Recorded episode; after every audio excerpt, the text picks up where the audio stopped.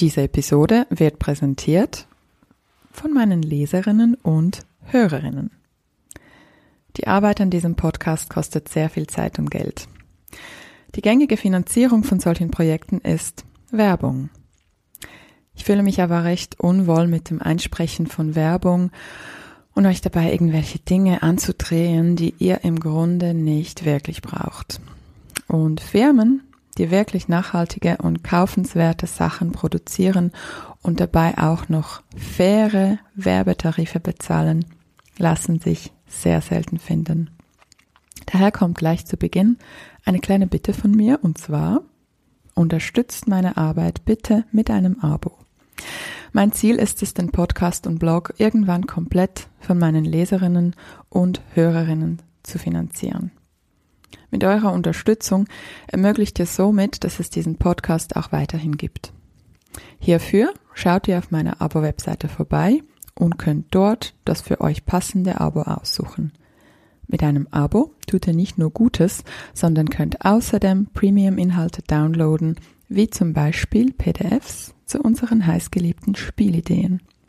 Schaut hierfür vorbei auf shemamapool.com und dort unter Abo. Die URL findet ihr in den Show Notes.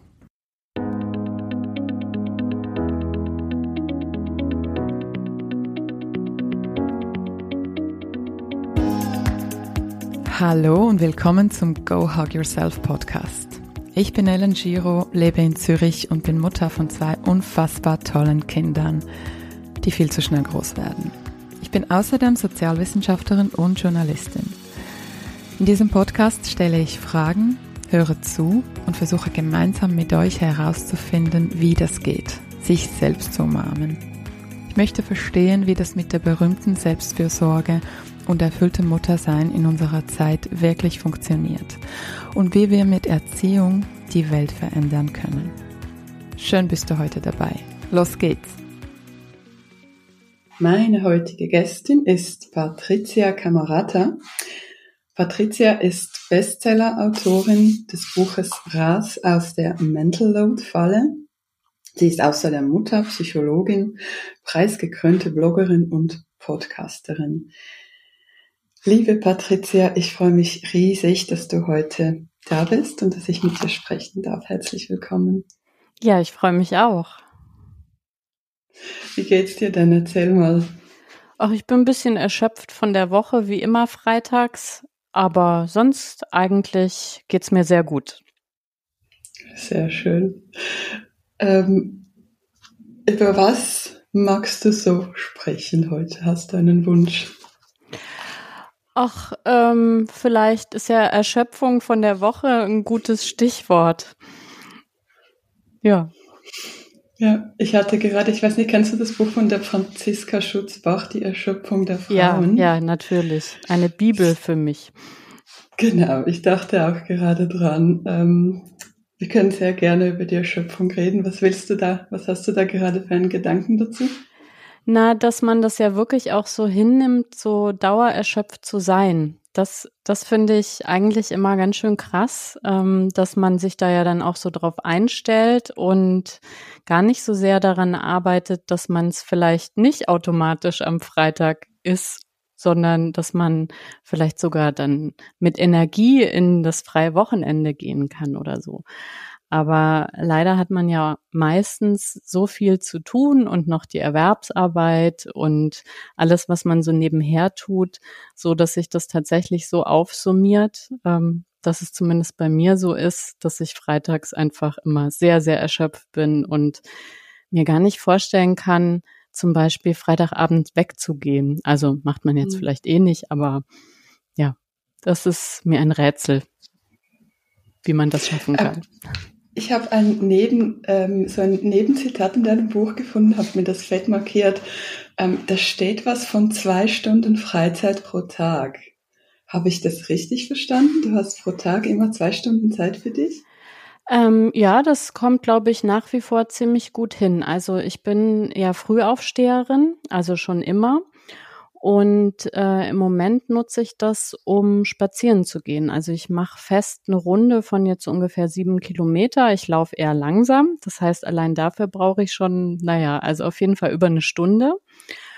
Und ähm, oft habe ich auch eben zwischen Ende Erwerbsarbeit, bis wir anfangen zu kochen, auch noch mal ein bisschen Zeit. Und weil die Kinder ja mittlerweile relativ groß sind, äh, machen die dann nach, dann nach dem Abendessen auch ihr Ding und da habe ich schon wieder Freizeit. Also jammern auf hohem Niveau, wenn ich es mir so überlege.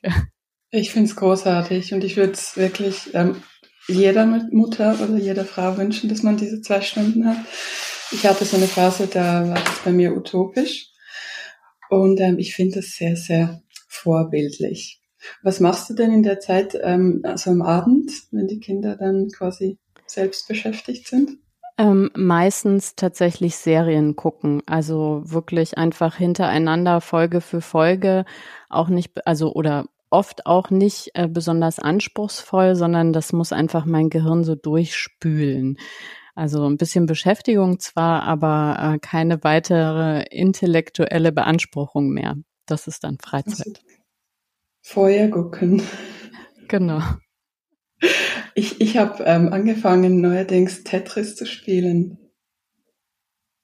Und ich schäme mich irgendwie ein wenig dafür, weil das so total unproduktiv genutzte Zeit ist, was völlig bekloppt ist. Aber es tut mir auch so gut. Ach, Einfach ah, so. Aber also ja, das ist vielleicht aber auch schon in einem Satz äh, ein bisschen das Problem an dieser Erschöpfungssache, ne? dass man glaubt, produktiv sein zu müssen. Das ist ähm, ja, also gibt ja auch ein schönes Wort dafür, toxische Produktivität, äh, habe ich neulich gelernt. Mhm. Also wirklich sich nur wert zu fühlen, ähm, wenn man eben irgendwie produktiv ist. Und mhm. ähm, da ist ja dann auch noch das Problem, dass alles, was so unter Sorgearbeit fällt, eben nicht laut Definition Produktivität ist, sondern unter Selbstverständlichkeit irgendwie subsumiert wird. Und das macht man ja auch noch zu dem Produktivsein. Mhm. Und man gönnt sich ja ganz wenig genau diese Sachen, was du gerade gesagt hast, Tetris spielen. Das ist doch super. Das trifft mitten ins Herz bei mir wirklich, weil ähm, ich habe meine Masterarbeit über den Max Weber geschrieben und ich will jetzt da nicht irgendwie akademisches ähm, Klugscheißertum betreiben, aber seine Protestantismus-These ja hochspannend und die ist in der Schweiz hochpräsent. Ähm, er erklärt damit, dass der ganze Kapitalismus eigentlich auf diesem Denken beruht, dass man früher, also die Protestanten hatten gedacht, dass wenn sie ganz viel arbeiten und ganz viel Geld machen, ist das wie so ein Zeichen, dass es ihnen nach dem Tod gut gehen wird. Ja.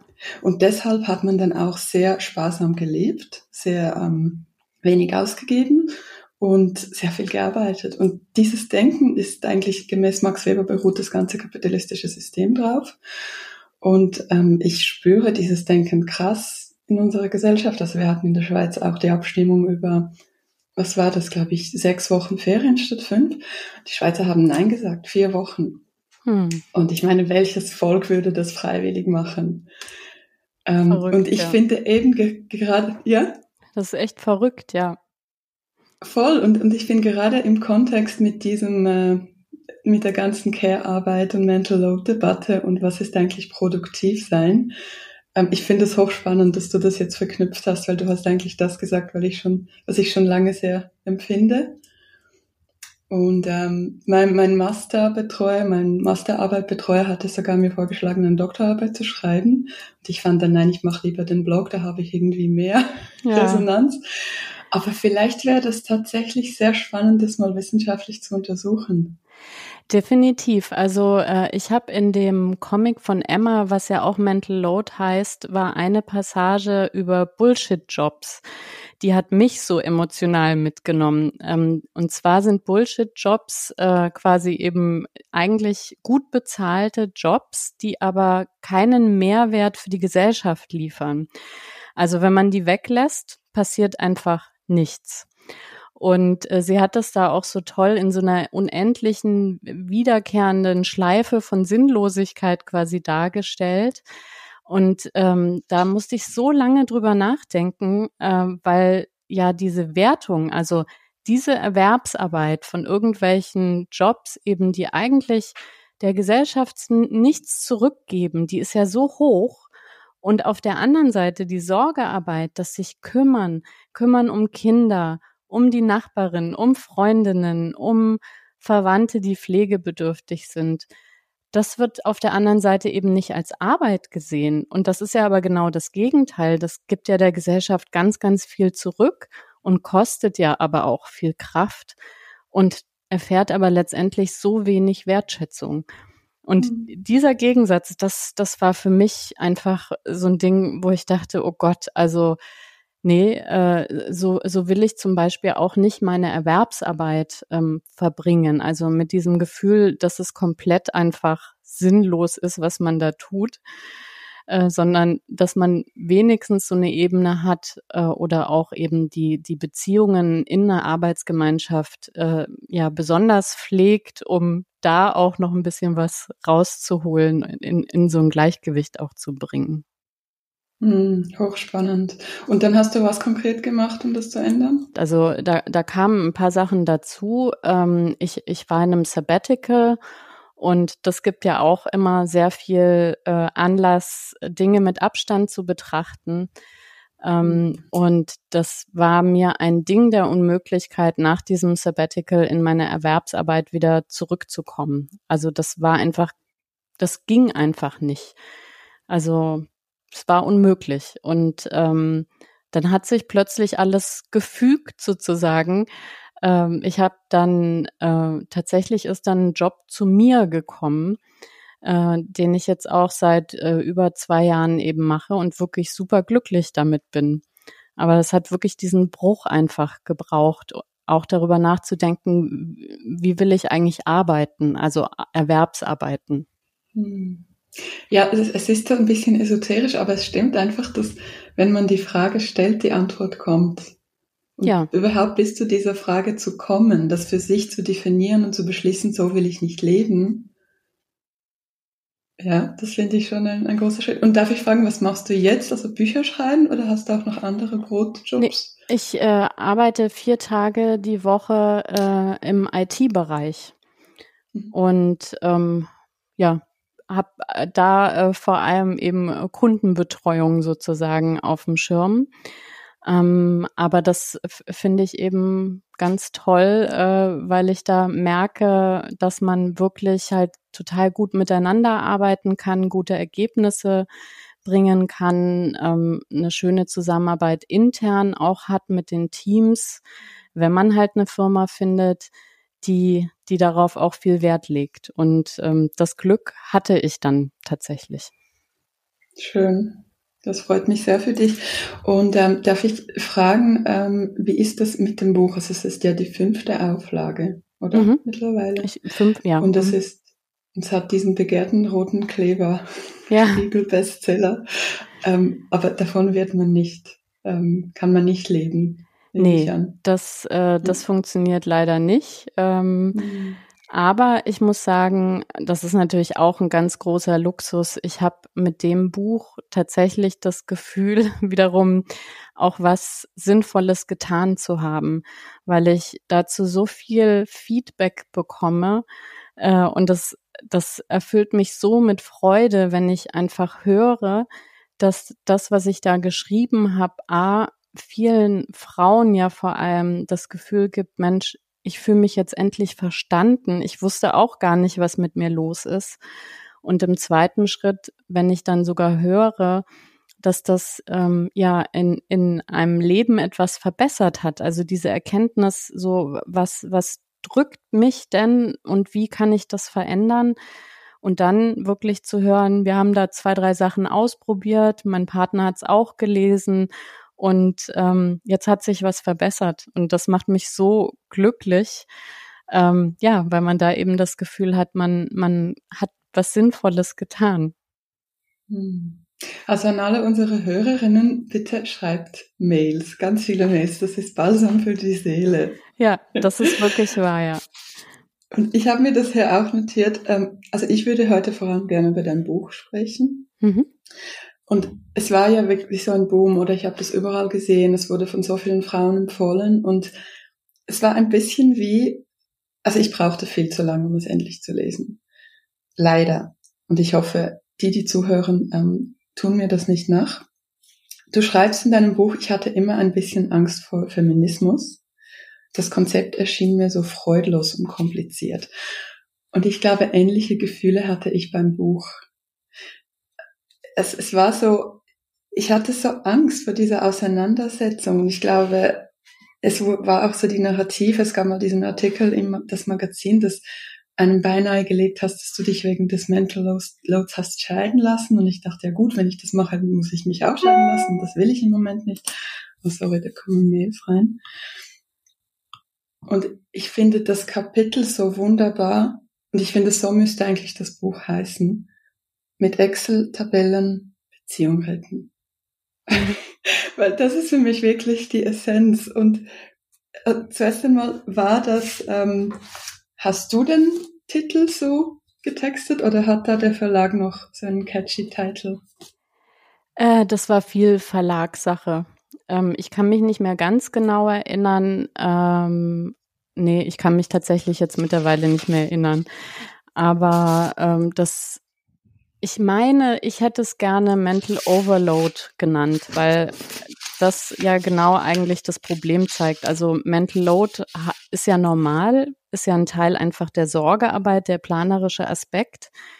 Und die Schwierigkeit ist ja der Overload, also das mhm. zu viel und das ungerecht verteilte in der Beziehung. Und deswegen ähm, hätte ich das gerne auch im Titel gehabt. Ähm, und ich dachte auch, das hätte man so als Hashtag ganz gut verwenden können, um das eben auch zu teilen und wiederzufinden und in mhm. Interaktion mhm. auch zu treten. Ähm, aber da muss man sich letztendlich auf die ExpertInnen äh, in den Verlagen verlassen, ähm, weil man selber oder zumindest ich habe halt so meine schöne Social Media Bubble. Aber man hofft ja natürlich auch, äh, dass das Buch wirklich nicht nur online, sondern auch in Buchläden verkauft wird und zu Menschen findet, die noch nie meinen Namen gehört haben. Hm, genau. Und genau solche Menschen wollen wir auch heute ansprechen. Ähm, wie würdest du Mental Load oder Mental Overload, vielleicht es Mental Load, einem, ja, weil Overload hast du jetzt gut geschildert, also wirklich das, den Begriff Mental Load einem kleinen Kind erklären? Oh, einem kleinen Kind. ähm, da würde ich, glaube ich, sagen, ähm, dass in jeder Familie ganz viele Dinge zu bedenken sind, damit der Alltag funktioniert. Und dieses an alles denken, den Kopf voll haben mit allen Sachen, die wichtig sind für alle Familienmitglieder, das ist Mental Load. Hm. Ich fand doch dein Zitat ähm, so treffend, also für die großen Zuhörer. äh, Mental Load ist immer Erinnerungsarbeit plus Umsetzung, inklusive Vor- und Nacharbeitung. Ja. Ich glaube, das passt so zusammen, oder? Ja, ja, auf jeden Fall. Also es gibt mittlerweile, es ist ja in dem Bereich auch ganz viel ähm, noch, also auch an Forschungsarbeit äh, nachgekommen. Und ähm, es gab eine Studie, die das wirklich so schön aufgearbeitet hat äh, in so vier Stufen. Das fand ich auch ganz spannend. Also wirklich mhm. dieses Antizipieren, also wirklich zukünftige Ereignisse und Erwartungen, Bedürfnisse vorhersehen, dann immer Möglichkeiten identifizieren, mit denen man darauf reagieren kann. Also immer so einen ganzen Blumenstrauß, wenn dann sozusagen bereithalten und dann entscheiden und dann aber nach dem Entscheiden auch immer den Fortschritt überwachen. Also nähern wir uns jetzt dem Ziel, kommt noch was dazu, muss ich irgendwie nachsteuern. Und ähm, das, das fand ich ganz spannend, diese vier Aspekte da nochmal so schärfer zu sehen als in diesem ganzen Konglomerat. Man organisiert oder denkt an alles, ja. Hm. Aber das ist, ist ja ähnlich wie das, die vier Stufen, die du beschreibst, oder? Im Grunde ja. Also ist ja auch erfreulich, ja. dass sozusagen von, von der, weiß ich nicht, wie man das sagen soll, persönlichen Erfahrung äh, mhm. ähm, letztendlich dann was ganz ähnliches sich wirklich in Forschungsarbeiten ähm, ergibt. Ja. Also ich werde das auf jeden Fall googeln. Wenn ich es nicht finde, vielleicht hättest, kannst du mir die URL geben, dass wir das dann auch noch in die Show Notes Ja, packen. sehr gerne. Du gibst mir da ganz viele Quellen, das ist wunderschön. Ähm, meine Tochter würde jetzt auf deine Erläuterung fragen, und warum ist es so schwer, dieses Mental Load Ding? Was ist eigentlich das Problem? Die Menge, dass es so viel ist und dass es meistens nur an einer Person hängt. Also wenn jeder für sich selber sorgen würde, dann ähm, wär, wären ja so Systeme wie Familien tatsächlich so einigermaßen handelbar. Und das merkt man ja auch. Das wird ja leichter, je älter zum Beispiel die Kinder werden, desto mehr sie auch an ihre eigenen Themen denken und wenn der Partner das für sich tut und für seine Verwandtschaft, ähm, dann ist einem ja auch sehr geholfen. Also das Problem ist tatsächlich ausschließlich die Menge und dass es halt eine Person ist, die quasi alle Fäden zusammenhält für alle in der Familie. Hm. Du hast das auch so schön beschrieben, dass, dass die Kinder mithelfen dürfen. Ähm, und da hast du wie so dieses Beispiel mit den Schulaufgaben, dass du dann nicht mehr die Verantwortung trägst, sondern eigentlich dein Kind und, und dass die Lehrpersonen das nicht so toll finden, weil da immer noch so diese gesellschaftliche Erwartung ist, dass die Mama dahinter steht und schaut. Ist das immer noch so bei euch? Ja, das ist ähm, also ganz stark und auch wirklich in einem Ausmaß. Also ich finde tatsächlich, man muss ja immer überlegen, wann man Kindern diese Verantwortung dann eben auch aufbürden kann. Aber spätestens ab dem Teenageralter finde ich, also es ist wirklich nicht mehr meine Aufgabe, dahinter zu stehen und die Kinder auch anzutreiben, jeden Tag zu fragen, habt ihr eure Hausaufgaben gemacht und so weiter. Und da finde ich es doch erstaunlich, dass so die ein oder andere Schule, das ist natürlich immer ein bisschen abhängig von der Schule, trotzdem davon ausgeht, dass es also mein Job vor allem auch als Mutter, gar nicht mal eben als Eltern, sondern als Mutter der Job ist, dafür zu sorgen, dass die Kinder an alles denken, ihre Hausaufgaben machen, ihre mhm. Arbeitsmittel ordentlich halten. Und da muss ich wirklich den Kopf schütteln und sagen, nein, also das muss anders funktionieren. Und wenn das nicht funktioniert, dann ist es ein Problem, was quasi die Lehrpersonen mit den Kindern einfach klären müssen. Mhm. Ja, und ich finde das so krass und das war tatsächlich für mich so, so hilfreich in deinem Buch, dass du den Mental Load in Kontext mit diesem gesellschaftlichen Druck bringst, weil das ist, ich finde, diese Erkenntnis hilft mir so sehr loszulassen und zu dem kommen wir noch, loslassen. Und bei mir war das wie so äh, ein Beispiel mit der Zahnpflege. Also ich habe ich hab tatsächlich so diese Zahn, denn das ganze Paket meinem Mann delegiert, was aber auch nicht ganz richtig ist. Und, und dann habe ich, du bist zuständig, dass du mit den Kindern in die Schulzahnklinik gehst. Das ist einfach dein Ding, dass du die Termine, du musst das machen und so. Und als eine meiner Töchter dann ähm, Karies hatte, war das für mich so ein schlimmes Gefühl. Also ich hatte echt das Gefühl, ich habe jetzt als Mutter versagt. Mhm. Ich habe hm. gemerkt, meinem Mann war das recht egal, weil er ging da einfach hin und er wurde quasi beklatscht, dass er als Mann zum Arzt geht überhaupt. Oder die Schweiz ist noch viel, viel schlimmer. Ähm, und, und ich weiß, diese Einsicht, das ist nicht nur meine Verantwortung, weil er putzt mehr oder weniger gleich oft die Zähne wie ich. Diese Einsicht von diesem gesellschaftlichen Druck, Mutter gehört zum Kind, das finde ich so hilfreich, das zu lesen. Ja. Und sich eben diese, diese Zusammenhänge mit dem Loslassen und mit allem. Ja, ähm, Stichwort Delegieren von Aufgaben. Du schreibst, das genügt nicht, um den Mental Load loszuwerden. Ja, Warum genau. denn nicht? Naja, weil dann hat sozusagen äh, die, die Frau äh, immer noch alles im Kopf und ist ja trotzdem diejenige, die alles organisiert und nachhält. Und gegebenenfalls macht Delegieren ja sogar noch mehr Arbeit, weil man ja immer wieder prüft, äh, ähm, funktioniert das jetzt, ähm, wird die Deadline eingehalten, passiert es rechtzeitig, muss ich da irgendwie nachsteuern. Und das Einzige, was wirklich hilft, ist, diesen ganzen Prozess zu übergeben, also die Verantwortung dafür zu übergeben und klar zu machen, pass auf, ähm, das bedeutet eben die Planung, die Umsetzung und auch nacharbeiten oder wenn mal was schief geht, das dann auch nachzusteuern und dass man dann nicht selber eben als Feuerwehr einspringt und doch wieder alles schnell gerade biegt, sondern man muss es dann auch lernen, dass die Person, die sagt, ich übernehme dafür jetzt Verantwortung, das dann auch äh, so tut, dass wenn mal ein Fehler passiert, ähm, der auch wieder gerade gebügelt wird. Und da muss man dann eben aber auch geduldig und nachsichtig sein und sich erinnern, wie war das eigentlich, als ich das alles neu gelernt habe? Da habe ich ja auch Fehler gemacht. Nur weil man da ja oft alleine ist, guckt da ja niemand drauf, sondern man macht diese Fehler und lernt draus und dann wird man immer besser.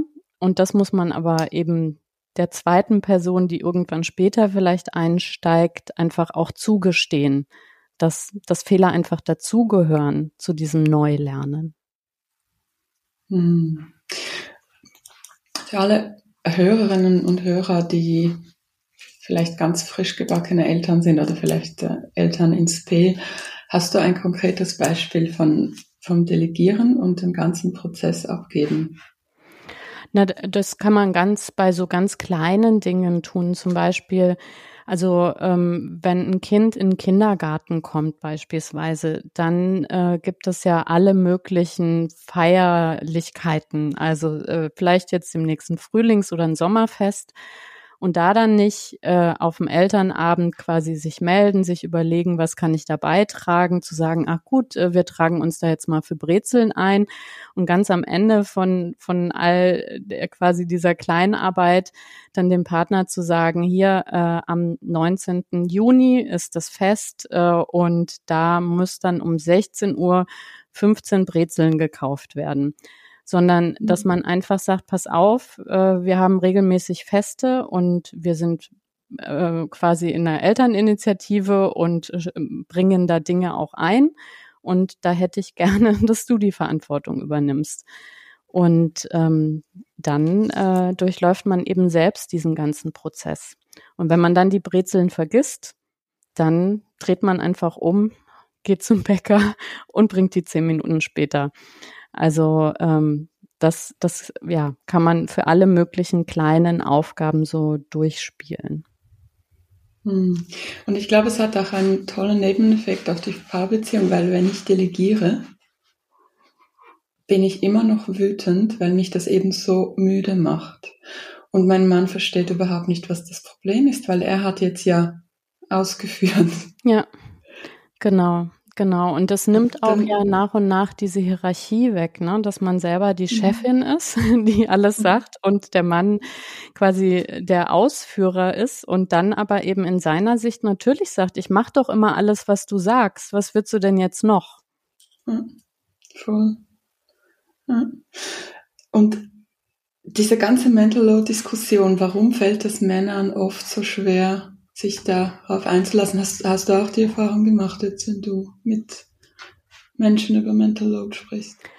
Also das ist unterschiedlich, ähm, aber manchen fällt es tatsächlich sehr schwer, ähm, vor allem bei den Paaren, die sich auf eine Aufgabenspezialisierung eingelassen haben, sprich, wo der Mann sich hauptsächlich eben als Ernährer der Familie sieht und seinen Lebensschwerpunkt oder das Sorgen für die Familie darin sieht, eben für Geld zu sorgen, was ja auch ein wichtiger Teil äh, für eine Familie ist, ohne Frage.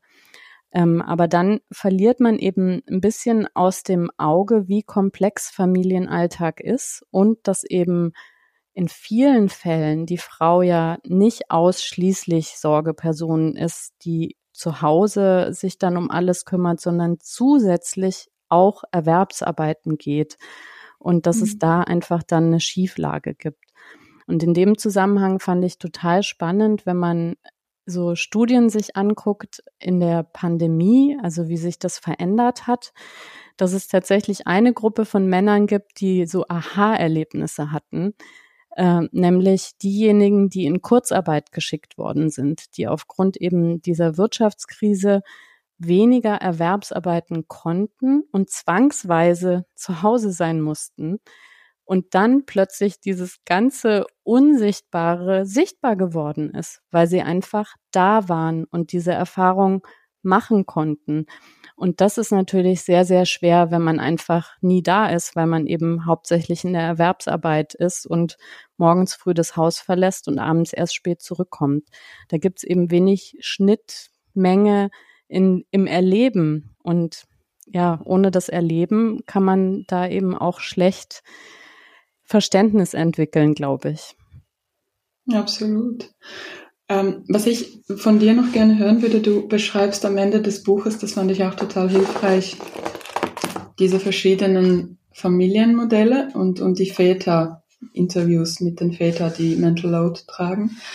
Ein Modell hat mir noch gefällt, ähm, das ist das Modell von ähm, Vollzeit-Hausmann oder Frau und dem Hauptverdiener.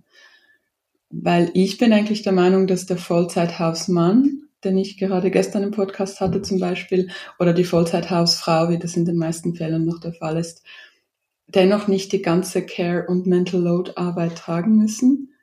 Ähm, oder vielleicht um ein Beispiel zu nennen, ich habe eine Freundin, sie ist, ähm, sie hat so einen kleinen Job als Tagesmutter, also einen kleinen, ähm, der, der sich recht erschöpft, aber halt nicht viel Geld einbringt.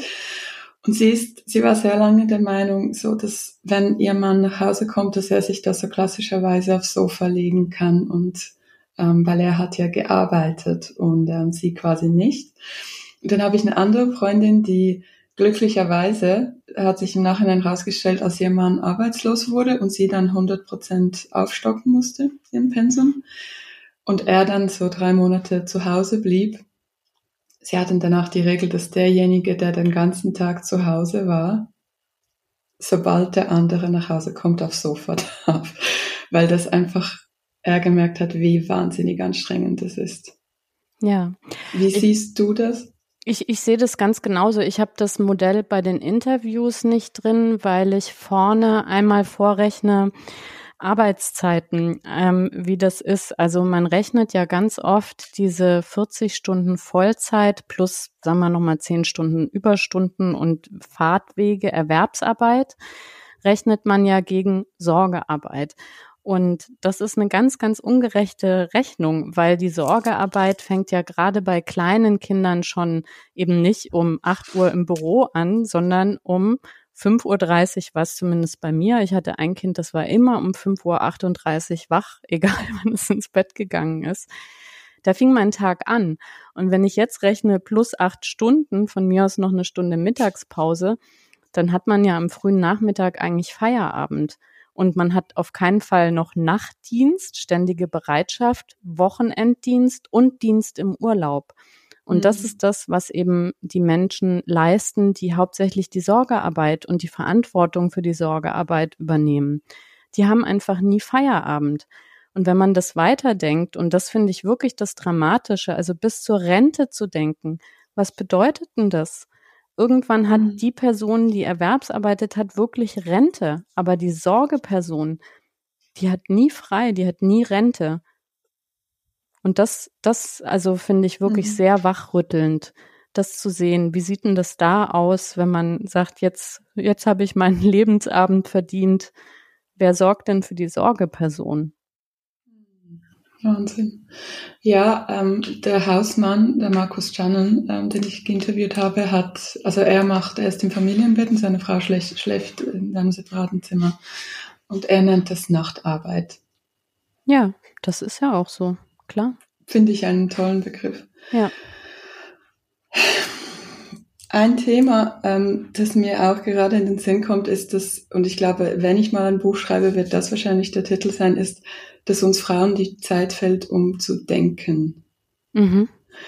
Und meine These ist, wieso das, weil ich habe das auch in meiner Beziehung gemerkt, warum ist es so schwer, über dieses Mental Load zu reden, weil es löst so wahnsinnig viele Knoten in der Beziehung und die Kinder sind ja die Ersten, die davon profitieren. Und deshalb wirklich, also ich, ich das Buch habe ich sogar selbst gekauft, das ist nicht mal ein Rezensionsexemplar. Ich werde nicht bezahlt vom Verlag, es ist so ein gutes Buch. Hast du das Gefühl, es, es hat was, dass wir keine Zeit haben, um zu denken und geschweige dann noch so hochstehende Gespräche mit dem Mann über Mental Load zu führen? Definitiv. Ist das auch so ein Challenge? Ja. ja.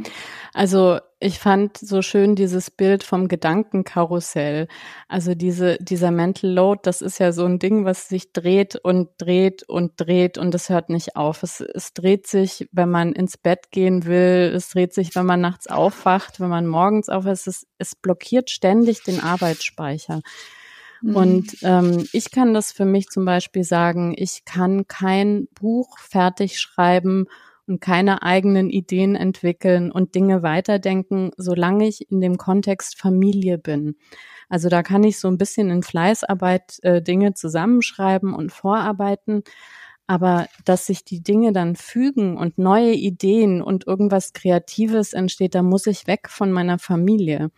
Und ähm, mhm. das mache ich auch. Also ich, äh, wenn ich merke, okay, jetzt habe ich genug Stoff, dann gehe ich für zwei Wochen irgendwo hin, wo ich wirklich total alleine bin und keine Verantwortung habe, außer für mich regelmäßig fürs Essen zu sorgen. Und dann kann ich mich in Themen vertiefen und wirklich gerade beim Nichtstun, und da, das ist eben ja auch mein Luxus im Alltag, bei diesen morgendlichen Spaziergängen, fallen die Dinge dann irgendwie anders zusammen und ergeben was Neues, ergänzen sich und da entsteht es erst. Und ich glaube, das ist mhm. eben, wir sind so gefangen vom Alltag in diesem Hamsterrad und laufen und laufen. Ähm, und da gibt es keinen Ausweg, wenn man nicht wirklich diesen Schritt raus macht und sagt, nee, Moment mal, also jetzt braucht man einfach mal Luft, um das überhaupt alles zu ordnen und sich mhm. selber wieder zu fühlen und seine Bedürfnisse zu fühlen. Man, man ist ja nur angetrieben, gerade wenn die Kinder klein sind, eben von den Bedürfnissen der Kinder. Man denkt doch überhaupt gar nicht mehr darüber nach, was brauche ich denn jetzt gerade? Was würde mir gut tun? Mhm. Und insofern ist es dann auch ganz schwierig, eben in ein ruhiges, konstruktives Gespräch mit dem Partner zu kommen. Mhm. Das war mir so einleuchtend, ähm, als wir in der Paartherapie waren. Und also die erste Therapeutin, die war wirklich ähm, gar nicht passend für uns, ähm, um es so, so diplomatisch auszudrücken. Aber schon alleine die Tatsache, dass wir einfach 90 Minuten in einem geschlossenen Raum waren und ich wusste, dass nicht jede Minute jemand reinrennen könnte, das war schon wirklich ein, ein mega Game Changer. Ja, das kann ich total nachvollziehen, mhm. dass das so ist. Also dieses, äh, ja. Ich finde es schon krass. Was denkst du, warum ist es so? Und ich habe echt das Gefühl, dass es auch so ein Frauending ist. Also wenn ich gerade meine Freundinnen oder auch meinen Mann und mich beobachte, ich kann tatsächlich, und ich habe mich auch schon gefragt, warum ist es so anstrengend, diese Care-Arbeit? Ich meine, wir haben eine Reinigungsfrau, die uns hilft. Wir haben eine Kinderbetreuerin, die uns ab und zu beim Mittagessen hilft und ab und zu am Nachmittag. Aber es ist trotzdem so anstrengend ich habe tatsächlich das Gefühl, dass wenn mein Mann mit den Kindern ist, kann er zwei Stunden irgendwie sein Buch lesen und gut ist. Und wenn ich mit Kindern bin, schaffe ich das nicht, mich so zu entspannen ich muss auch weg, wie du, ich muss auch meine Mental Health Walks machen, die ich im Lockdown eingeführt habe. Oder jetzt plane ich so einen Trip, einen Wochenendtrip mit mir alleine. Das habe ich auch schon lange nicht gemacht. Äh, warum fällt uns das so schwer? Weil wir von klein auf lernen, zuständig zu sein für die Beziehungen in der Familie, für die Stimmungen, für die Bedürfnisse anderer. Und ich glaube, das ist so tief in uns verwurzelt, dass man eben sozusagen immer offen ist und das auch ausstrahlt, also diese Ansprechbarkeit. Und äh, das äh, nehmen Kinder dann natürlich gerne auch in Anspruch und sind es ja gewöhnt auch, dass sie immer, wenn sie sagen Mama, Mama, Mama oder auch wenn sie im anderen Raum sind, dass man eben wie so eine Katze immer ein Ohr Richtung Kinder hat und sofort mitbekommt, wenn da irgendwie was gebraucht wird. Und ich glaube, wenn man so nicht aufwächst, ähm, dann kann man sich ganz anders abgrenzen. Und dann äh, erreicht es einen tatsächlich auch nicht so tief, sondern dann kann man wie so, wie so ein Mute-Button, kann man seine Umgebung so ein bisschen abstellen. Und vielleicht auch, weil man eben gelernt hat, dass ja, notfalls dann sich äh, doch die Partnerin eben kümmert. Ne? Wenn man fünfmal Papa, Papa, Papa und man sagt, nee, ich lese jetzt das Buch, dann ziehen die halt weiter und die Mutter kümmert sich. Nee, das ist eher so, wenn er alleine mit ihnen ist. Ah, okay. Er kann mhm. so gut abschalten und, und ich mache dann diesen, das und irgendwie die ganze Einsicht und ich, deshalb finde ich das so interessant, dass du dieses Phänomen auch schilderst und sagst, du kannst nur kreativ sein und gut denken, wenn du weg von mhm. deiner was ja total schade ist und du hast ja dieses Buch geschrieben. Also mhm. das heißt, ja. Ähm, und was, was ich halt so schade finde, ist, jetzt, ja, meine Frage ist, hast du nicht das Gefühl, dass wir das trainieren können, dass, dass es doch ein Happy End geben kann, wir das lernen können? Doch, das kann man lernen, aber das ist, glaube ich, wirklich richtig harte Arbeit, das zu lernen. Weil eben auf dieser, man hat sofort, also mir geht das so, ich habe sofort ein schlechtes Gewissen. Und ähm, also da wirklich sich mit dem Kopf drüber hinwegzusetzen und gerade dann bei älteren Kindern zu sagen, die kommen klar, die, oder auch mal auszuhalten, dass sie vielleicht dann gerade mal sauer sind, weil man nicht sofort springt. Mhm. Ähm, das, also da muss man wirklich mit sich selber arbeiten auch und diese Erfahrung dann aber auch machen. Also dieses, ne, so die Welt geht eben nicht unter, weil ich mich jetzt mal eine Stunde nicht zuständig gefühlt habe. Die kommen klar, die finden dann andere Lösungen. Die müssen über diesen Berg mhm. einfach dann für sich selber sorgen zu können und da, das ist natürlich auch eine Frage dann eben, wie gesagt, des Alters der Kinder. Aber irgendwann wenn man eben nicht für immer sich zuständig fühlen möchte, ähm, dann ähm, muss man da wirklich auch dran arbeiten. Hm. Das wäre ein Thema für ein nächstes Buch, wie man das lernt. Weil ich finde schon, also ich würde das schon sehr gerne meinen Töchtern vorleben, dass eben sie, sie, sie nehmen das ja wahr. Und obwohl ich so reflektiert bin und so viel über Feminismus gelesen habe und geschrieben habe und ja, ich, ich komme da auch nicht ganz raus. Hm. Ja, weil ich, ich glaube, das ist eben, ähm, also das hat so viele Ursachen. Ne? Also wenn man sowas mhm. ja in der Familie auch besser ausbalanciert hat, mhm. und die Kinder das sehen, dass eben ein mhm. Vater zum Beispiel e, auch sich kümmert und ansprechbar ist, die Bedürfnisse kennt, vielleicht auch Sachen schon im Vorhinein macht und nicht wartet, bis sozusagen alle Alarmglocken äh, irgendwie klingeln. Ähm, ich glaube dann ähm, durch dieses ne, Vorbilder haben und zu sehen, dass das irgendwie anders verteilt ist, äh, dann bildet sich das ja erst aus, zu sagen, ach so, ich bin ja nicht diejenige, die immer zuständig sein muss. Mhm. Also ich, ich glaube, für unsere Generation oder also für meine zumindest ist es ähm, schon echt äh, schwierig, weil einfach von außen ja auch herangetragen wird, um Gottes Willen, ne? Was bist denn du für eine Mutter? Also wenn, das habe ich immer noch. Ich fahre ja zum Beispiel auch alleine in Urlaub, ähm, eine Woche äh, im Jahr. Und das ist für viele ganz komisch. Also dieses, aber du bist doch Mutter. Wie, für, vermisst du deine Kinder nicht? Was ist denn dann mit denen? Und äh, fühlst du dich da nicht schlecht? Und ich denke dann immer nur so, doch, ich habe mich viele Jahre sehr, sehr schlecht gefühlt und es deswegen nicht gemacht. Und mein Partner hat mich jetzt ermutigt, eben in den letzten Jahren, mach das mal. Mhm. Ähm, und das Einzige, was, was noch mich schlecht fühlen lässt, sind diese Fragen. Du bist doch Mutter. Warum, warum gehst du ohne deine Familie? Liebst du die nicht? Mhm. Und sowas würde man eben einen Mann nie fragen, der irgendwie alleine irgendwo hinfährt. Da fragt doch kein Mensch, liebst du deine Familie nicht? Weil du mit deinen Freunden eine Fahrradtour machst in Mallorca. Mhm. Das macht mich so passiv-aggressiv, wenn ich das höre, weil ich kenne das natürlich auch. Ähm, wenn mein Mann auf den Spielplatz geht, wird er gefragt so, hä, wo ist denn deine Frau? Ja. Und, ähm, und das Lustige ist auch, wenn er alleine auf dem Spielplatz ist, da kommen oft so Mütter und helfen ihm dann so.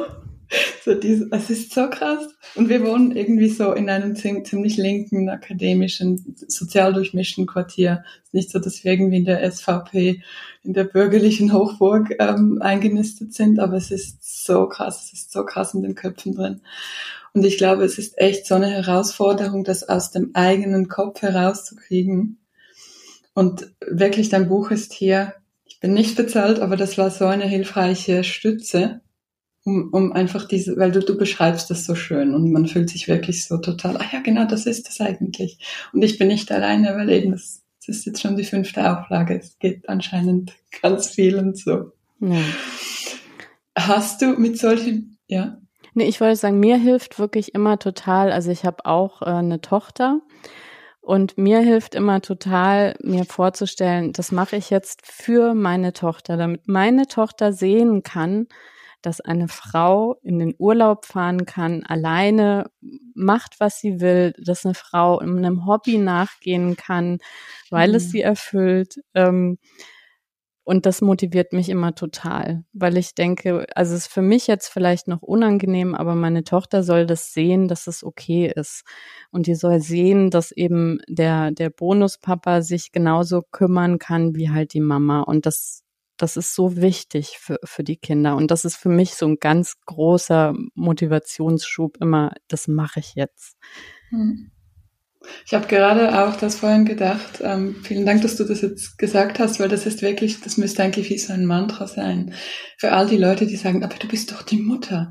Das ist schade doch den Kindern. Eigentlich, mm -mm, genau das Gegenteil. Du machst deinen Kindern einen riesengroßen Gefallen, indem du schaust, dass es dir gut geht und ihnen das vorlebst. Und meine Finanzberaterin hat das so spannend auf den Punkt, Punkt, gebracht. Sie hat gesagt, diese, die ganze Gleichstellung, das ist jetzt so politisch in der Schweiz vor 50 Jahren erst über die Bühne. Und wir haben so diese Nachwehen, die politischen, also die, die Vaterschaftszeit irgendwie erst vor einem Jahr, zwei Wochen. Bisher waren es drei Tage. Und die wirtschaftliche Umstellung auf die Gleichstellung ist jetzt auch so im Umbruch. Und sie sagt, die schwierigste ist eigentlich jetzt diese zwischenmenschliche, also diese, die, dieser Wandel, der in den Beziehungen stattfindet. Und ich finde, da hat sie voll recht, weil es wird halt oft auch leider, ähm, ja, so in, in Beziehungskrach, jetzt nicht in Beziehungen mit, mit den Schwiegereltern oder den eigenen Großeltern, Eltern, was man ja noch eher so ein bisschen gelassen sehen kann, aber gerade in der Ehe, das ist schon, ich habe das Gefühl, dass das beschäftigt ganz viele Paare, Gleichstellung, Mental Load. Teilst du diese Ein Einsicht? Total. Also ich, ich glaube, das ist ja sozusagen so eine Sandwich-Generation von äh, Menschen, die einerseits zurückblinken auf eine Elterngeneration und bestimmte Dinge vielleicht auch so nicht wieder machen wollen, aber nach vorne gar keine Vorbilder haben, wie man es denn anders machen kann.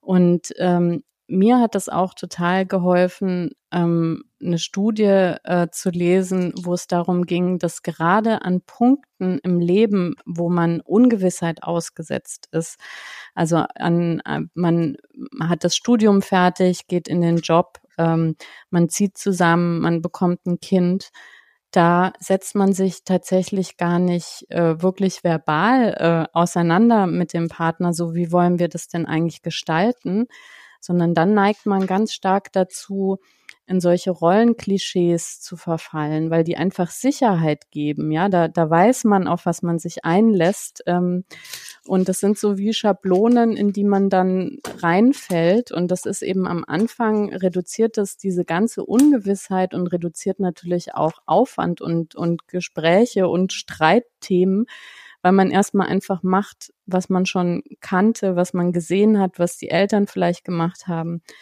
Und erst nach einigen Jahren kommt dann der Punkt, wo man eben sieht, oh Mist, äh, das passt eigentlich gar nicht mehr mit dem Leben und den Rahmenbedingungen zueinander.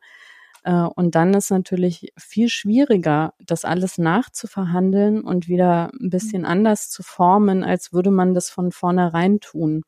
Aber es ist halt, ja, klar, mhm. einfacher, so einen ausgetretenen Pfad zu beschreiten. Also man müsste das eigentlich so in diese Spital-Baby-Boxen, die man da so bekommt mit so Windeln und Hip-Muster. Einfach, wenn ich mal ein, ein großes Business habe mit meinem Podcast, werde ich da Sponsor, dass das Buch einfach wirklich jede frisch gebacken und, und am besten noch vor dem ähm, Geburtsvorbereitungskurs, weil das ist ja so krass, man investiert so viel Zeit in diese Geburtsvorbereitungskurse, es ist dann irgendwie ein Tag Event und danach ist wie so, ah ja, ja, unvorbereitet. Ja. Und ich glaube, das hast du auch so schön beschrieben. Dass, und ich denke, das hat eben mit diesem, wir haben keine Zeit zu denken, wir Frauen, weil im Wochenbett, ich meine, ich weiß, bei mir war das Hormone und ähm, Schlafmangel. Und dann bin ich so krass in diese ja, in diesen, in diesen Ding, dass ich eben so sein muss, dieses Überfürsorgliche. Plötzlich, ich, ich war wie ferngesteuert und das war alles da drin, dieser Druck, diese Erwartung, diese, so wie ich das gelernt habe von anderen, jetzt nicht nur unbedingt, ich will jetzt nicht meine Mutter schlecht machen, aber das ist ja, das sind die Filme und die, und, und alles, was uns da diese, das sind dieses Narrativ von dieser überfürsorglichen Mutter. Das ist schon der Wahnsinn. Ja, definitiv. Und das ist, ähm, also ich finde es im Nachhinein auch immer so erstaunlich, dass es wirklich so, wie du sagst, ne, dass es so äh, üblich ist, diese Geburtsvorbereitungskurse, aber dass bestimmte andere Themen, ähm, auch zum Beispiel Finanzen, ne, also Finanzen in Familien, äh, Berufstätigkeit ähm, und auch mit dem Blick eben auf so mittel- und langfristige Entscheidungen, wie die sich eigentlich auswirken dass sowas nicht auch, weiß ich nicht, fast schon Allgemeinbildung ist. Also das müsste ja eigentlich fast schon ein Schulfach sein, weil das ja so viele Jahre so nachhaltig beeinflusst, ähm, dass, dass man eigentlich, ja, da viel mehr äh, drüber nachdenken müsste, als äh, wie man jetzt eben die Geburt gestalten will oder vielleicht nicht mehr, aber zumindest ist es ein Thema, was man, zu dem es sich lohnt, auch nochmal nachzudenken. Hm. Ich muss mich jetzt kurz, ähm, es sind schon 50 Minuten und ich habe hier, ich arbeite neu mit Karten. Ich habe noch ganz viele Karten. ich, muss, ich muss mich kurz sammeln und überlegen, ähm, über was ich dich mit dir noch reden will. Ähm, ja, vielleicht noch ganz kurz zu deinem Buch und dann würde ich noch zwei ähm, konkrete Dinge für die Hörerinnen. Ähm, die Seida Kurt, die Autorin von Radikale Zärtlichkeit, ich hoffe, ich habe ich hab den Namen richtig ähm, im Kopf, sie schrieb auf Insta kürzlich, dass ihr Buch sei ein Brocken von Momentaufnahmen und es sei zwar ein Segen, aber sie würde es heute niemals nochmal genauso schreiben. Und das sei gut und richtig so, weil das Buch ist eine Art Weggefährtin für sie, zu der sie immer wieder zurückkehren wird. Das finde ich so ein wunderschönes Zitat. Ähm, dein Buch ist jetzt auch schon eine, vor einer Weile erschienen. Kannst du das teilen? Würdest du das heute auch nicht genauso schreiben oder doch? Ich würde das wahrscheinlich nicht so schreiben, aber das wäre ein bisschen schade. Also ähm, ich glaube, ich bin mit einer gewissen Naivität daran gegangen. Mir war ganz viel von dem ähm, politischen Rahmen und wie sehr der uns individuell auch beeinflusst, nicht klar. Und das habe ich ganz, ganz äh, viel gelernt in den letzten zwei Jahren ähm, wie wenig oder wie stark wir eben durch Steuergesetze und all die anderen Dinge ähm, dazu gedrängt werden, uns zu entscheiden, also in Anführungszeichen uns individuell dafür zu entscheiden, eben hauptsächlich, dass die Frauen die Sorgearbeit übernehmen. Und ähm, also da hatte ich schon viele Aha-Momente und das würde wahrscheinlich, wenn ich jetzt das Buch nochmal schreiben würde, da auch mit stärker mit einfließen. Aber im Nachhinein bin ich froh, dass ich das vor zwei Jahren alles nicht wusste, weil es gibt natürlich immer trotzdem einen individuellen Rahmen, den man verhandeln kann. Und ähm, je privilegierter die Familien sind, desto größer ist dieser mhm. Handlungsspielraum auch. Und ähm, den konnte ich halt mit dem Buch komplett ausnutzen aus dieser, ja, ich sage jetzt mal fast schon politischen Ungebildetheit. Mhm. Ähm, und das ist aber, was den Menschen einfach hilft, weil darauf zu warten, dass unsere Wahlentscheidungen diesen Rahmen ändern der Gesellschaft, ähm, das, da müssten wir noch sehr, sehr geduldig sein. Und äh, ich bin froh, dass das Buch eben diese Räume aufmacht. Was kann, kann jeder und jede in ihrer Beziehung einfach äh, ändern. Und das ist auch das Feedback, was ich immer wieder bekomme, mhm. dass man natürlich nicht von heute auf morgen irgendwie in eine 50-50-Beziehung äh, rutscht durch drei Gespräche, sondern ähm, dass, dass einfach Erleichterung durch kleine Sachen kommen und dass man dann merkt, Mensch, für uns ist auch 30-70 total in Ordnung und das passt ähm, und darauf kommt es ja an, dass man was findet, was passt und wo sich eben keiner der beiden Partner egal durch die Sorge oder die Erwerbsarbeit eben dauerhaft überlastet fühlt. Und ich glaube, das ist das große Plus eben von dem Buch zu dem Stand, wie ich es damals geschrieben habe. Ja, ich wollte gerade, das ist, du hast mir eine Karte weggenommen. Vielen, vielen Dank. ähm, es ist tatsächlich, ich fand das so tröstlich und, und das ist wie so eben diese Angst vor dem Feminismus, die du beschrieben hast und auch meine Angst vor der Auseinandersetzung mit dem Mental Load. Ähm, ich fand es so schön, wie du, du, du schreibst sehr tröstlich, also es ist nicht so dieses Mom-Shaming, das man sehr oft in diesen Debatten doch mitkriegt. Und du schreibst, ja, wenn, wenn für euch 50-50 nicht sein muss, dann fein, Hauptsache es stimmt für euch. Oder auch, schreib diese Liste mit all den Dingen auf. Und auch wenn dein Partner nicht bereit ist, die Liste durchzugehen, ist das auch okay, schreib sie schon mal auf für dich. Mhm. Das fand ich so toll, das fand ich so wertvoll in deinem Buch. Und ähm, ja, ich glaube tatsächlich, wir sind ja wie so diese, diese Sandwich-Generation, dass wir einerseits wissen wir alles, also wir haben sehr viel verstanden und wir wollen die Fehler nicht machen, wir wollen diese Unterdrückung stoppen und wir wollen auch gute Vorbilder sein, Role Models. Und gleichzeitig haben wir einerseits diese mentalen Ideen, die einfach bei uns im Hirn noch stark programmiert sind. Dann haben wir die politischen Rahmenbedingungen, die ganze Gesellschaft, die dazu kommt, die Wirtschaft, die auch oft nicht mitmacht. Und ich glaube, das ist wirklich nicht einfach und, und daher finde ich, wie, ja, es war so tröstlich, dein Buch zu lesen. Das war so Selbstfürsorge pur. Das Vielen ist Dank. schön. ähm, so, ich merke wirklich, ähm, du bist erschöpft und ich habe zu viel gesprochen. Nein, überhaupt nicht. Es ist ja immer ganz schön zu hören, wie Menschen das Buch lesen und was sie mitnehmen. Das ist ja auch ganz, ganz unterschiedlich und auch immer ganz spannend zu hören. Mhm.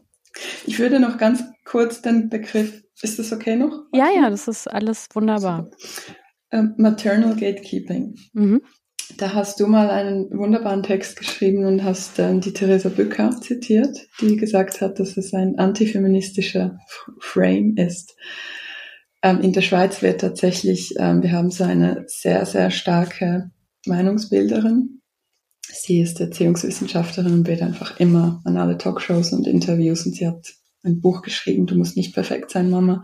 Und das ist immer sehr, sehr wertend und das Maternal Gatekeeping, die Frauen sind eigentlich das Problem. Ähm, ich fand es sehr tröstlich bei dir zu lesen, dass du das anders siehst. Kannst du ein paar Worte ähm, über deine Sicht zum Maternal Gatekeeping ja, ich, äh, also wenn man das stark verkürzt, dann glaube ich, wird es oft als Ausrede genommen, ähm, warum man nichts ändern kann, weil eben die Frauen ja äh, da natürlich auch was draus ziehen, äh, hauptverantwortlich zu sein äh, und da ihre, ihren Einfluss geltend zu machen in der Familie. Ähm, das, das kann man auch nicht total von der Hand weisen, ähm, aber äh, die Frage ist ja quasi, wie, wie weit will man das treiben? Also ist es ein Argument, dass ein Mann dann die ersten drei Jahre nicht die Windel wechseln kann? Ähm, oder dass er nicht nachts aufstehen kann, wenn ein Kind irgendwie weint, weil die Mutter dann schreit, nein, ich stehe auf, ich will immer wach sein, ich will jede Windel wechseln. Das ist, äh, glaube ich, wirklich einfach totaler Unsinn. Ähm, ich glaube, wenn, wenn man sich da austauscht und eben sagt, nee, Moment mal, ich möchte da auch äh, meine Verantwortung übernehmen, ähm, dann kann man auch gegen so eine Tendenzen, dass man vielleicht doch manchmal so ein bisschen übergriffig ist, weil man eben einen Kompetenzvorsprung hat. Das ist ja ganz oft, wenn man einen Großteil der Elternzeit genommen hat, dann ist man schneller. Dann weiß man das vielleicht sogar wirklich besser. Ähm, aber das darf dann kein Grund sein, dass ein Partner, der sagt, ich möchte meinen Teil jetzt hier auch übernehmen und ich will nicht ein Elternteil zweiter Klasse dauerhaft sein, ähm, dann einfach mal sagt so, und jetzt mache ich das und du gehst mal mit deinen Freundinnen Kaffee trinken und ich regel das jetzt hier. Und dadurch baut sich ja dann auch das Vertrauen wieder auf. Also ne, diese, diese Skepsis kriegt ja das hin, der hat ja eben noch nicht so viel Erfahrung. Ähm, wenn man, wenn man da einen Weg eben findet, dann kommt man nach Hause und statt die schreienden, weinenden, hungrigen Kinder findet man dann Kinder vor, die fröhlich und entspannt im Kinderzimmer irgendwie spielen und dann, ja, äh, fällt es natürlich um jedes Mal leichter, diese Verantwortung zu teilen und auch mal abzugeben und sich nicht zuständig zu fühlen. Und deswegen glaube ich, ist es oft ein vorgehaltenes Argument, um sich letztendlich eben nicht auf diesen Weg zu begeben und zu sagen, na ja, um, umlernen ist für beide schwierig, aber wir wollen das ja.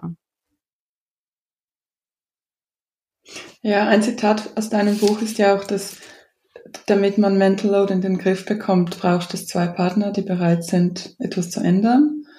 Und der eine bringt sich mehr ein also das ist ja typischerweise eben der eine, der Mann, und die andere lässt los. Und dieses Loslassen, das finde ich schon noch, das würde ich ganz kurz noch ansprechen und dann runden wir ab. Ähm, das fällt ja Frauen sehr schwer. Wir haben jetzt darüber gesprochen, gesellschaftlicher Druck, diese Bilder in unserem Kopf. Hast du da ein gutes Beispiel, wie Frauen besser so ein Aha-Moment, das wie wir loslassen oder in welchen Fällen zum Beispiel man besser loslässt als Frau? Ja, also ich glaube, man kann sich da ja leicht machen. Man kann ja erstmal die Themen identifizieren, die man jetzt eben nicht für am allerwichtigsten hält. Also wo man so sagt, Mensch, na, ob das jetzt so oder so gemacht wird, das ist vielleicht am Ende auch gar nicht so wichtig. Ähm, und dass man nicht eben eine Sache nimmt, die man selber für super wichtig hält und die einen dann auch ärgert, wenn das am Anfang nicht klappt und so. Also ich glaube, das ist schon so das Erste. Und dann arbeitet man sich von diesen leichten Themen eben von, also durch die Erfahrung, das klappt, das klappt vielleicht jetzt nicht jedes Mal, aber es klappt immer besser. Das nächste Mal hat der Partner schon einen Blick dafür, was zu tun ist. Dann lernt man ja mhm. auch, wie die Kinder reagieren. Ja, man glaubt ja ganz oft irgendwie, die wollen ja auch das nur auf eine bestimmte Art und Weise, wie sie das von mir kennengelernt haben. Und dann merkt man so, ach guck, die nehmen es auch an, wenn der Papa das macht. Und der macht das ganz anders. Und ähm, aus, aus diesem ja, in sich wirklich aufnehmen, diese Erfahrung. Also man muss ja eben sich dieses Vertrauen letztendlich erarbeitet sich der Partner das ja auch. Und dann fällt es immer leichter, auch da loszulassen, weil man eben ja sieht, da, das klappt und die Kinder sind gut versorgt und der Partner baut seine Kompetenzen auf und dann eröffnen sich plötzlich ganz andere Spielräume. Und ich glaube, da ist auch echt immer wichtig, sich dann tatsächlich nicht so ernst zu nehmen. Also ich habe immer auch noch Momente, wo ich selber merke, da habe ich so eine ganz starke Vorstellung von, wie ist es richtig? Und mein Kopf weiß, das ist halt Quark. Ähm, und mein Partner spürt dann schon meinen Blick irgendwie im Rücken, aber dann muss ich einfach wirklich manchmal über mich selber lachen, ja, und, äh, und gehe ihm aus dem Weg, damit er diesen Blick nicht spüren muss die ganze mhm. Zeit. Sehr schön. Aber das ist eine hohe Beziehungskompetenz, wenn du es so weit schon das reflektierst und, und bei dir selber beobachten kannst. Was sind denn so Momente? Hast du gerade so ein Beispiel? Ne, also das sind die größten, größten Albernheiten, ja. Also die, also äh, Kochen zum Beispiel. Ich, äh, also ich mag Sachen vor allem sehr gerne, wenn die genauso gekocht sind, wie ich das koche. Und dann fällt mir ein, ach naja, eigentlich finde ich es aber auch toll, bekocht zu werden. Und das ist dann eben nicht so, wie ich das koche, sondern eben so, wie mein Partner das kocht. Und mhm. ähm, dann merke ich aber, ich stehe wirklich in der Küche und gucke dann, in welche Form schneidet er die Paprika, kocht er die Kartoffeln vor oder macht er die roh in die Pfanne, wenn es Bratkartoffeln gibt und so. Und ähm, sowas braucht ja kein Mensch, so eine Aufseherin äh, in einer Küchenecke, die immer nur so guckt und ähm, das bewertet. Das ist ja mhm. Quatsch. Und ich sage mir da wirklich immer so, was, was, was möchte ich denn? Also ich möchte eben nicht immer kochen und der Preis ist, dann gibt's halt auch nicht immer das Essen, was ich ja am leckersten finde, nämlich meins, sondern dann gibt's eben abwechslungsreichere Kost. Und ähm, dann, dann ist es auch äh, in Ordnung. Aber ja, also ich glaube, das ist manchmal wirklich auch äh, schwer für Partner. Also ich, wir, wir merken das nach wie vor immer noch. Also wir haben zum Beispiel dieses Thema, dass ich immer, wenn wir nicht drüber reden, fühle ich mich automatisch zuständig. Und dann bin ich meistens ein bisschen schneller als mein Partner. Und dann kommt so, Mensch, du, ich brauche einfach noch irgendwie eine Stunde, um darüber nachzudenken und dann hätten wir uns das aufteilen können, aber du bist dann schon fertig und das geht so nicht. Also der muss mich manchmal mhm. wirklich richtig einbremsen. Also nach all den Jahren und all den Gesprächen, weil es halt so fest sitzt, dieses, ja, ja. sich zuständig fühlen. Ich fand das mit dem Loslassen auch so ein gutes Beispiel, ähm, dass du geschildert hast, dass wenn du einkaufen gehst, dass du dann, glaube ich, so auf einmal sehr viel einkaufst. Ja. Und dein Partner da immer wieder Kleinigkeiten und dass du da wie, oder auch. Ja, ja, genau. Also ich loslass. Ja, ich finde es total uneffizient. Aber da muss ich halt auch sagen, es ist ja aber auch seine Lebenszeit. Wenn er die hauptsächlich irgendwie in Supermärkten verbringen will, dann ist es halt seine Entscheidung, ist ja auch ein erwachsener Mensch. Also es hört dann nicht auf, dass ich es ineffizient finde, ähm, aber da muss man trotzdem dann überlegen, warum, warum ist mir das jetzt wichtig? Also geht es zum Beispiel von der Paarzeit ab oder von unserer Familienzeit? Und dann kann man das aber ja auch anders adressieren. Dann kann man ja auch sagen, du, jetzt wollten wir eigentlich irgendwie, weiß ich nicht, ein Brettspiel mit den Kindern spielen und du gehst jetzt gerade das zweite Mal irgendwie äh, in den Supermarkt. Das ist doch schade. Und dann, ähm, ja, kann man das auch wieder anders verhandeln. Ähm, Du warst ja die, die Pionierin, gedankliche Leader ähm, bei diesem Thema Mental Load. Und das war für ganz viele war das sehr bahnbrechend sehr, sehr wichtig auf der ganzen feministischen Journey. Ähm, mit welchen Themen beschäftigt sich die Patricia Kamerata im Moment so? Ähm, tatsächlich mit, mit äh, Dingen, äh, die äh, du eben schon so ein bisschen genannt hast, nämlich äh, noch konkreter zu werden. Also wie können wir denn Muster durchbrechen? Also mhm. wenn dieser Druck von außen durch das System und die Rahmenbedingungen so groß ist, wie schaffen wir das denn dann, diese, diese, die Kraft aufzubringen, auch gegenzuhalten und ähm, als Paar einander immer zugewandt zu bleiben. Mir hat mhm. da ein Zitat so wirklich wieder ganz viel zu denken gegeben ähm, aus dem neuen Buch von dem Nils Pickert, das heißt LebenskomplizInnen. Und also sinngemäß sagt es eben, äh, wenn man es schwer hat und wenn, wenn das irgendwie schwierig ist und äh, sich kompliziert anfühlt, dann muss man sich immer in den Kopf rufen, das ist, weil der Rahmen so ist und nicht, weil der Partner so ist oder die mhm. Partnerin. Mhm. Dass man eben nicht böse ist und nicht wütend ist dem Partner gegenüber, sondern gemeinsam dem System böse ist und quasi guckt, wie können wir das denn so spielen, dass das für uns irgendwie gut klappt. Und das ist für mich so ein bisschen der nächste Schritt nach der Erkenntnis, was ist Mental Load und was hilft sozusagen ne, in einem größeren Rahmen so, was, was sind denn wirklich dann die Alltagshacks sozusagen, die helfen, genau. die auch ja. ja. Männern einfach helfen. Ja, da, da gibt's ja auch ja. viele Studien zu. Das im Kopf hat's ja schon ganz viel sich bewegt, ähm, aber es ist ja immer noch leider so ein bisschen ähm, Verhaltensstarre sozusagen ja. angesagt. Ähm, und wie, wie können wir uns da flexibilisieren? Und planst du schon äh, das nächste Buch? Also tatsächlich ganz lose tue ich das gerade. Das hängt ein bisschen davon mhm. ab, ob ich ein Sabbatical von meiner Erwerbsarbeit eben bekomme, weil ja. beides gleichzeitig schaffe ich einfach nicht. Ja. Da freue ich mich schon sehr drauf, wann auch immer das kommen soll. Ähm, ich glaube, ich beschäftige mich auch sehr stark so mit diesen konkreten, ja, okay, wir haben jetzt die Bestandesaufnahme, wir haben bestanden, aber wie können wir jetzt ein gutes Leben für Mütter so? Und das ist wie so, ähm, meine vorläufige Antwort ist eben dieses Go Hug Yourself, diese Selbstfürsorge. Ich habe letzte Woche Barbara Vorsamer gefragt, ähm, ob sie ein, wie sie Selbstfürsorge für sich definiert. Sie gab mir eine wunderschöne Antwort. Sie hat gesagt Feminismus. Mhm. Das ist ihre Selbstfürsorge. Und jetzt würde ich dir sehr gerne noch diese Abschlussfrage stellen, liebe Patricia. Ähm, hast du auch so ein Selbstfürsorge-Ritual? Das kann auch ganz klassisch sein, ein Bad mit Kerzen oder irgendein Spaziergang oder wie definierst du Selbstfürsorge?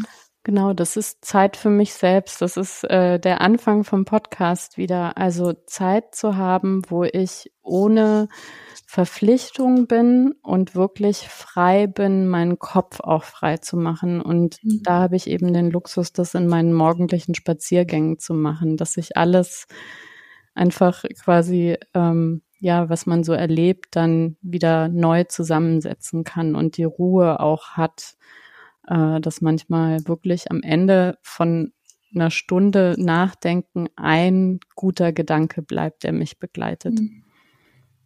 Und ich finde es so wertvoll, dass wir andere Frauen haben und dank den Podcasts mit ihnen zusammen denken können. Also an dieser Stelle vielen Dank für deinen Mental Unload mit deinem Buch.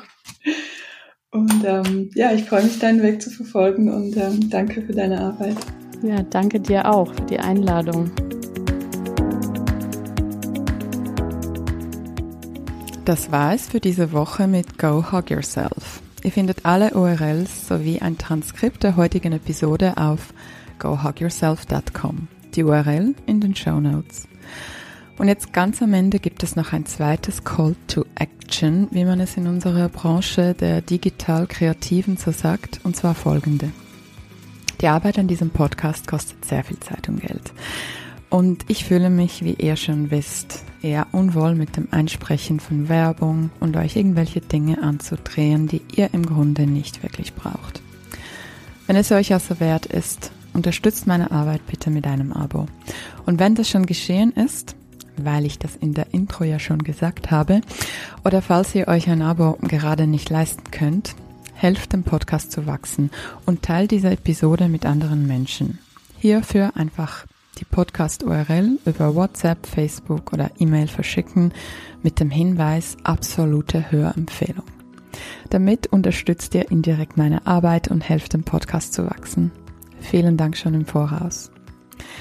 Das war's somit für heute. Ich wünsche euch einen schönen Tag oder je nachdem Abend. Wir hören uns bald wieder und bis dahin, go hug yourself.